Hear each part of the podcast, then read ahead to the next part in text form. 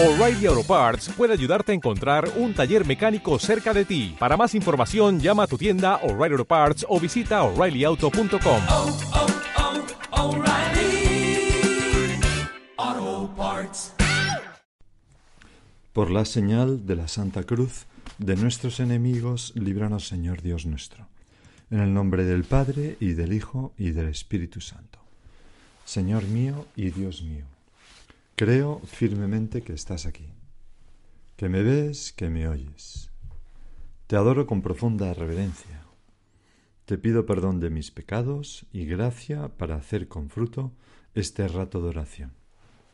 Madre mía Inmaculada, San José, mi Padre y Señor, Ángel de mi guarda, intercede por mí.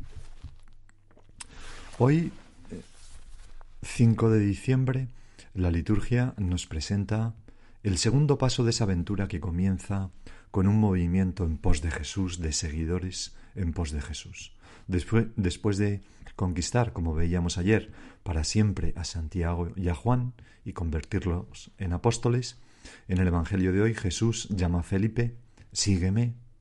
Felipe vence los prejuicios de su amigo Natanael con aquel ven y verás y lo lleva frente a Jesús. Y Jesús se lo gana con aquel piropo. Ahí tenéis a un israelita de verdad en quien no hay engaño. Y le promete que verá cosas mayores, el cielo abierto y a los ángeles de Dios subir y bajar sobre el Hijo del Hombre. Toda esta escena es maravillosa, es un ejemplo del valor de la amistad para hacer la iglesia, como lleva Felipe a Natanael, y también de cómo la sinceridad y nobleza de carácter atraen a Jesús, porque Natanael, aunque un poco bruto, merece pues un piropo de nuestro Señor Jesucristo. Ahora, Señor, te pedimos que ojalá nosotros sepamos llevarte nuestros amigos, ponerlos frente a ti, para que tú los conviertas en apóstoles, y también que sepamos ser cristianos auténticos, sin doblez ni engaño, que conmuevan tu corazón. Pero vamos a dejar aquí este Evangelio que ya comentamos en otra meditación, el día de San Bartolomé o Natanael, y puesto que mañana es la solemnidad de la Epifanía o de los Reyes Magos, quisiera, Señor, en esta víspera, eh, meditar un poco, hablar un poco contigo sobre ellos. Porque hoy es la noche más mágica del mundo, sobre todo para los niños pequeños. No sé si has visto alguna vez lo que ocurre en la cabalgata de reyes de Alcoy, ¿no? Eh, es, es, impresionante porque los reyes magos van con un montón de pajes por las calles y, los coches de bomberos mm, a través de sus escaleras hacen que los pajes directamente suban a las ventanas de los niños y les entreguen los regalos que han pedido. Es un, una cosa asombrosa, un montaje impresionante que, que congrega a toda la ciudad y hay que ver la cara de ilusión de los niños. Bueno, esta costumbre es muy española. Empezó la de los Reyes Magos. Bueno, la de los regalos, ¿no? Con motivo de los Reyes Magos. Pues empezó en el siglo XIX y la primera, me refiero a la costumbre de la cabalgata de Reyes, la primera cabalgata de Reyes fue en Alcoy en 1887. Y pues en España se tiene es el día en que los niños reciben sus regalos. Tengo una hermana y, su, marido, mi cuñado, que a sus hijos le enseñan que el Papá Noel es un impostor y que su hijo iba una vez por la calle con su padre y entonces había como, como un Papá Noel, un gordito, ¿no? vestido de rojo y blanco por en medio de la calle repartiendo cosas y, y, el niño le dijo a su padre delante de Papá Noel, papá mira, un impostor, ¿no? Un impostor. Bueno, pues hay algo especial en toda esta historia de los Reyes Magos. ¿Cómo debió impactar el corazón de nuestra madre? Unos magos gentiles, es decir, no judíos, venidos de tan lejos, en medio de la noche, siguiendo una estrella misteriosa, que hablaban un idioma extraño y se ponen de rodillas ante su hijo y le ofrecen oro, incienso y mirra. Es, es necesario ponerse un poquito en situación de, de, cómo era posible esto. Lo primero es que existe un profeta no judío eh, de los cual, del cual se, hay una confirmación fuera del propio texto de la Biblia. Me refiero a Balaam, hijo de Beor, en 1967 se descubrió en Transjordania, lo que hoy sería Jordania, al este de Jerusalén, una inscripción del año 700 a.C. en la que aparece su nombre, Baalán, hijo de Beor, como un vidente de las divinidades autóctonas. Bueno, pues este, este vidente, este profeta no judío, eh, en el libro de los números se dice que profetizó acerca del pueblo de Israel de este modo. Lo veo, pero no es ahora lo contemplo, pero no será pronto. Avanza una estrella de Jacob y surge un cetro de Israel. Y esta profecía no judía era conocida fuera del ambiente de Israel también. Es posible que circulase de alguna forma fuera del judaísmo y que fuera motivo de reflexión para quien estaba en búsqueda como eran estos reyes magos. De hecho, sabemos por dos historiadores, Tácito y Suetonio, que en aquellos tiempos bullían en el ambiente expectativas según las cuales surgiría en Judá el dominador del mundo, pero estas expectativas no solamente surgían en el pueblo judío, sino en otros pueblos. Y con esto podemos entender mejor lo que dice el Evangelio de mañana. Después de nacer Jesús en Belén de Judá, porque es en el libro de Génesis donde Jacob bendice a Judá prometiendo el rey. En tiempos del rey Herodes, unos magos, podemos prestar atención de que el Evangelio de Mateo no habla más que de unos magos. No dice ni que fueran reyes, ni que fueran tres, sino simplemente que eran magos, sabios. fue Orígenes en el siglo II quien habló de tres magos por el tema de que se hablaba de tres tipos de regalos, oro, incienso y mirra.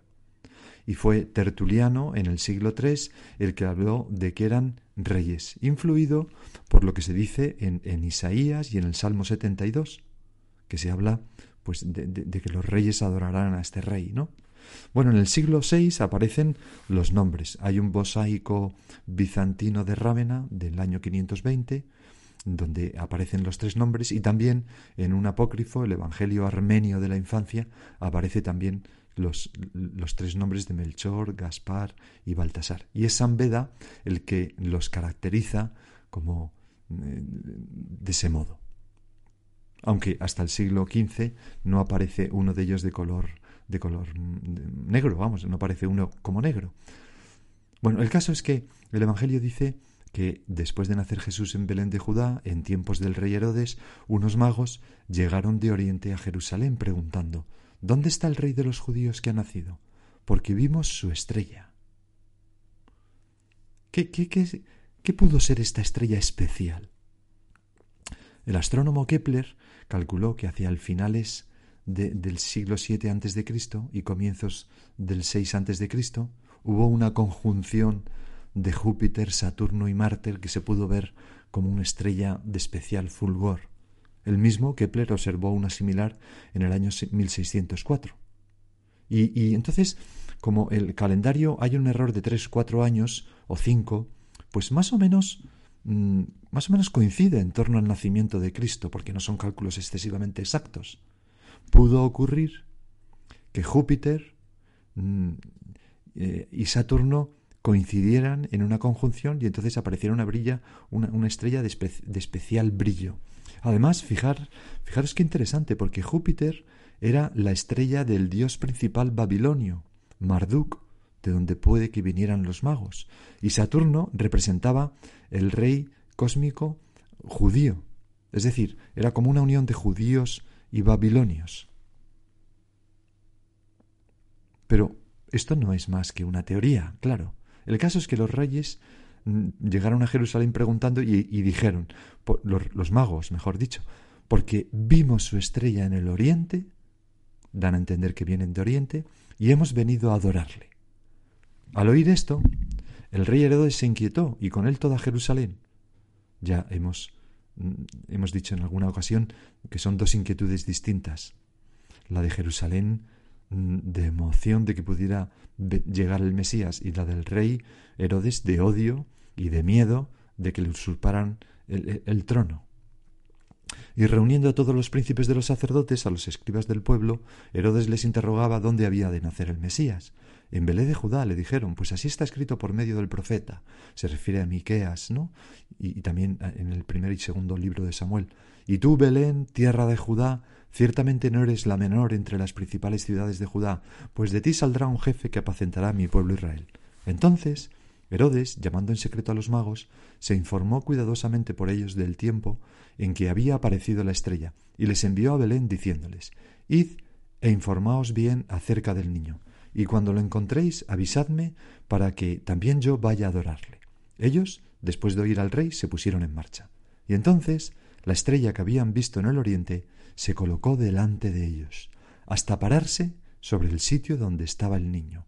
Al ver la estrella, se llenaron de inmensa alegría, y entrando en la casa, vieron al niño con María, su madre, y postrándose, unos reyes, que poco lógico, le adoraron. No dudan, y eso que era un niño. Luego, abriendo sus cofres, le ofrecieron presentes, oro, incienso y mirra. Y después de recibir en sueños aviso de no volver a Herodes, regresaron a su país por otro camino. ¿Cómo es posible todo esto que hemos leído? Es, Señor, asombroso que estos personajes hicieran poderosos, hicieran un viaje tan largo, un año, para estar solo un poco de tiempo, adorar un instante al niño Jesús, ofrecerle sus regalos y marcharse. Además, estos magos arriesgaron mucho. Vieron su estrella, Nadie más la vio, o quizás sí, pero no supieron interpretarla. O les pareció una locura seguirla, pero a ellos no. Ellos, Irlandatos, Marduk, el rey babilonio, el rey de los judíos, Saturno y Júpiter, la profecía de Balaam, quién sabe, y ellos, con todo esto, les entra una inquietud en el corazón, no pueden dormir sin pensar en otra cosa, esa estrella les llama, les llama, lo comentan entre sí y deciden ponerse en camino. Es una verdadera locura. ¿Cómo es posible? Bueno, y la respuesta es que la luz de la estrella estaba sobre todo en su alma, por la acción del Espíritu Santo. Esos magos estaban llenos de esperanza, estaban a la espera de algo grande. San Juan Crisóstomo dice que no se pusieron en camino porque hubieran visto la estrella, sino que vieron la estrella porque se habían puesto en camino. Su corazón ya caminaba, avizoraba el mundo. Porque de nada sirve la luz de una estrella si el corazón no está lleno de grandes ideales, de grandes esperanzas.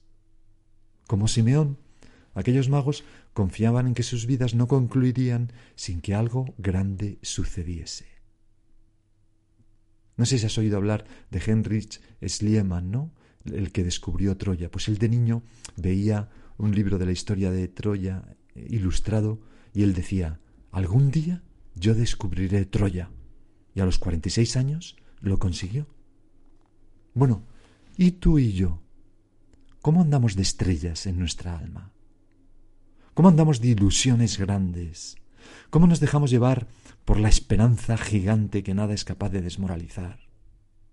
Decía una personalidad de los Estados Unidos a los universitarios en una conferencia, los años arrugan la cara, pero lo que arruga el alma es la falta de ideales. Si no tenéis ideales a vuestra edad, que Dios se apiade de vuestra alma de viejos. Si hay algún joven escuchando, que seguro que sí, ¿verdad?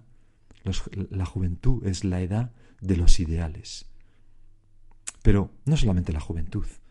Un cristiano tiene que ser un hombre lleno de sueños, lleno de ideales, lleno de esperanza.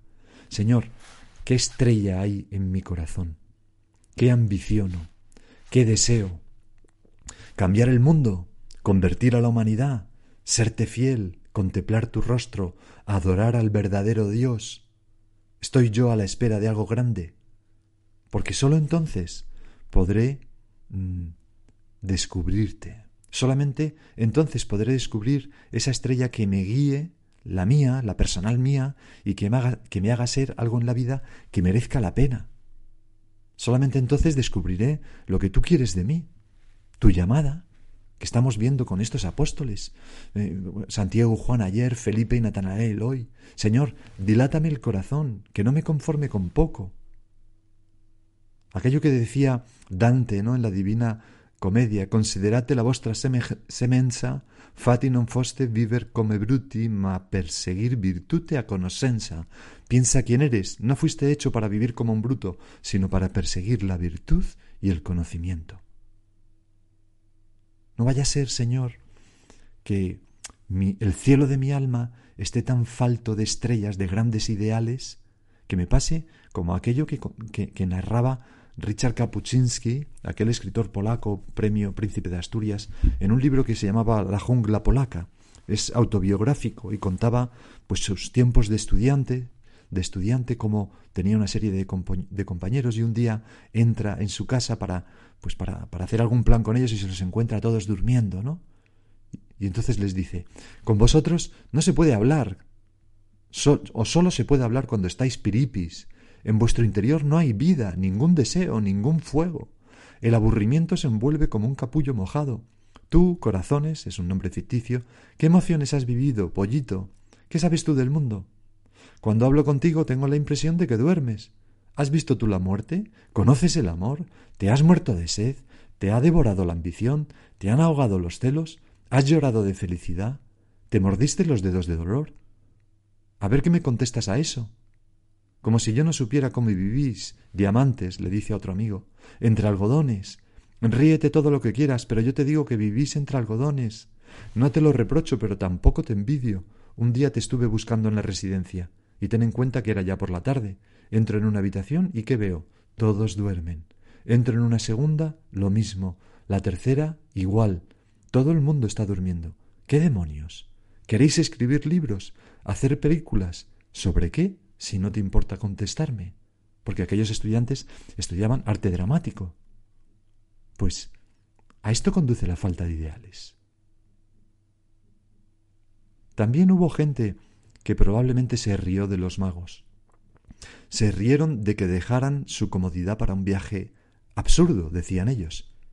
Pero los magos los despreciaron e hicieron bien, porque te descubrieron a ti, Señor y se llenaron de alegría, nos dice el Evangelio, se llenaron de una gran alegría al ver la estrella.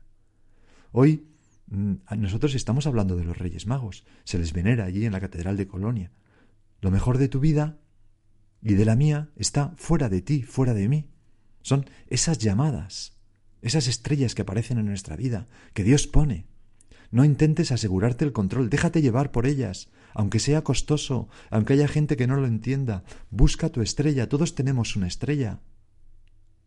Hay una persona que nos dice el bien, la verdad, lo bello, la Eucaristía, una frase, eh, un deseo de nuestro corazón. Ponte en camino, déjate llevar. Porque si no, nuestra vida se quedará como limitada a menos de lo que podía ser. Decía San José María que en una ocasión Vio un águila encerrada en una jaula de hierro. Estaba sucia, medio desplumada, tenía entre sus garras un trozo de carroña. Entonces pensé en lo que sería de mí si abandonara la vocación recibida de Dios. Me dio pena aquel animal solitario, aherrojado, que había nacido para subir muy alto y mirar de frente al sol.